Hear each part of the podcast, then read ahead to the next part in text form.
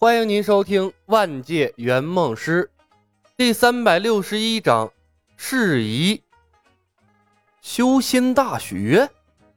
叶鹏脑袋里一片浆糊，即便按照现代的模式建一所大学，那也没那么容易吧？更何况了，他不过是个普通人，自己什么都不会呢，还教别人修仙？想到修仙，叶鹏忽然想到了李牧所说的，他手中有足够多的资源，眼睛一亮，不由得问道：“小白，你手里面有修真的功法？”“我有蜀山派的御剑术。”李牧笑着点点头，“可以作为我们大学的修行功法。”李牧对待叶鹏非常认真，他将来要留在诛仙世界，只要他能在这乱世活下去，并且守住门派。那就相当于在诛仙世界建立了一个永久的自己人的基地，对他根本不吝啬。当然了，李牧对以往的客户也从来没有小气过。圆梦师果然有好东西啊，御剑术啊，那比青云门的道法只高不低呀。叶鹏顿时信心十足，兴致勃勃地问：“哪个蜀山的？”柳三元的目光也转了过来。聚精会神地看着李牧，《仙剑奇侠传》的呀，御剑术早晚要给客户学，没什么好隐瞒的。现在给他们足够多的信心，才能让他们心甘情愿地配合自己。欧了，叶鹏的心顿时定了下来，他的呼吸有些急促。那就有的搞了，不愧是圆梦师，这回我服了。透过防护罩。叶鹏的眼睛看到了远处高耸入云的青云山，愣了一下，问道：“小白，我们的山门建在什么地方？”李牧道：“河阳城外呀。”叶鹏扬眉：“不建在山上？名山大川早给人占了，咱们人生地不熟的，找个合适的地方哪有那么容易？再说了，我们也没有名气啊。门派建立初期，肯定要选交通便利的地方。”方便我们把名气打出去，等过些时日，咱们对世界熟悉了，找个合适的山再搬走也不迟啊。李牧笑眯眯地说道：“骑着驴找马嘛，先把门派搞起来再说。把心放到肚子里，我是圆梦师，帮助很多人实现了梦想，听我的没错。”叶鹏还是不太放心，可是河阳城离青云门这么近，我们在这儿发展自己的事业。青云门不会对我们有意见吧？我们又不是什么邪魔外道，他凭什么对我们有意见？李牧道：“放心，青云门一时半会儿看不上我们的。把门派选在青云门脚下，还有个好处，距离青云门这么近，魔教什么的要想找事儿，也要顾及青云门的面子。都是邻居，魔教来袭，他好意思不帮咱们吗？好吧。”叶鹏隐隐约约觉得有什么地方不对，但又说不上来。毕竟这李小白连蜀山御剑术都拿出来了。小白啊，我能学吗？旁边柳三元那早急得抓耳挠腮了，看到他们终于不说门派的事了，连忙问道：“什么？”李牧明知故问：“御剑术啊！”柳三元陪着笑脸，他许的愿望和叶鹏不一样。可不包括御剑术，可这个节点儿找天书也不太现实啊。放着御剑术不学，他心里痒痒。当然了，李牧笑着点头。三元，别那么拘束。诛仙是个危险混乱的世界，咱们抱团才能活下去。不然的话，咱们凭什么跟那些老家伙斗啊？或许是因为李牧的大方，或许是他的话语触动了柳三元。柳三元沉默了片刻，说道。小白啊，你说的对，齐心协力，咱们才能活下去。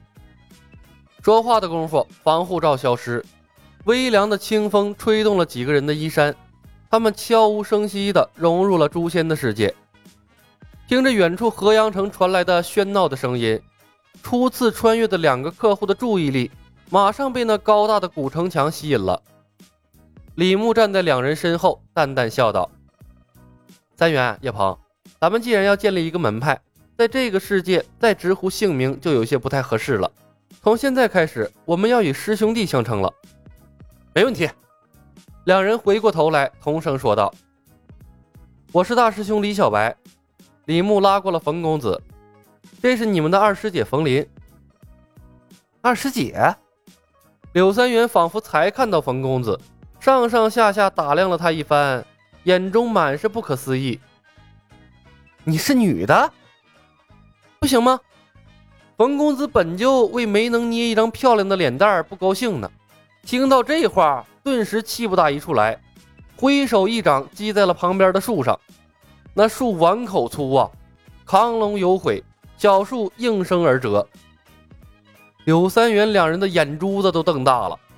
冯公子冷冰冰地说道：“不服，打一架定排名。”“服服，二师姐英明神武，三师弟甘拜下风。”柳三元比叶鹏机灵，第一时间堆起了笑脸，拱手作揖，顺带着把老三的位置抢了。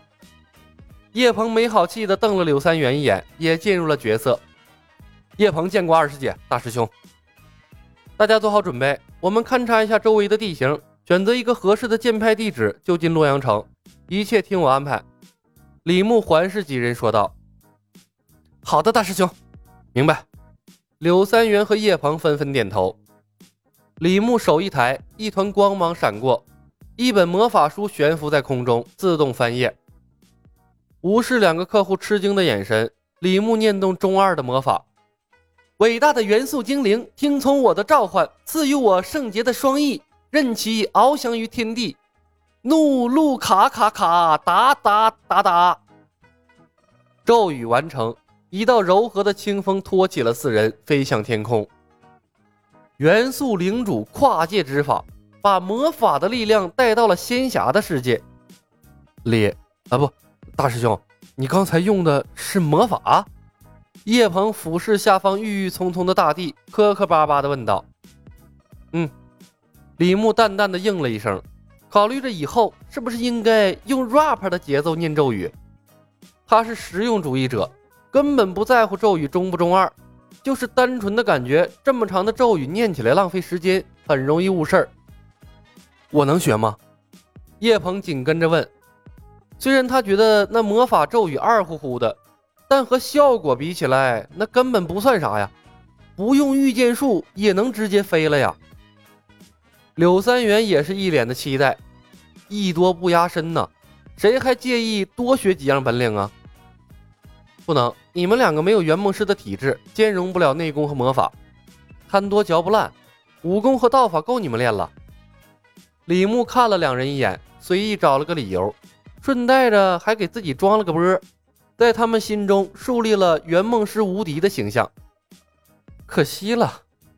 柳三元怅然若失，转头道：“叶鹏，我觉得我许错愿望了，我应该许愿成为圆梦师啊。”圆梦师，冯公子瞥了他一眼，天真呐！你要真成了圆梦师，就遇到你这样许愿的傻逼客户，就不这么想了。本集已经播讲完毕，感谢您的收听。喜欢的朋友们，点点关注，点点订阅呗，谢谢了。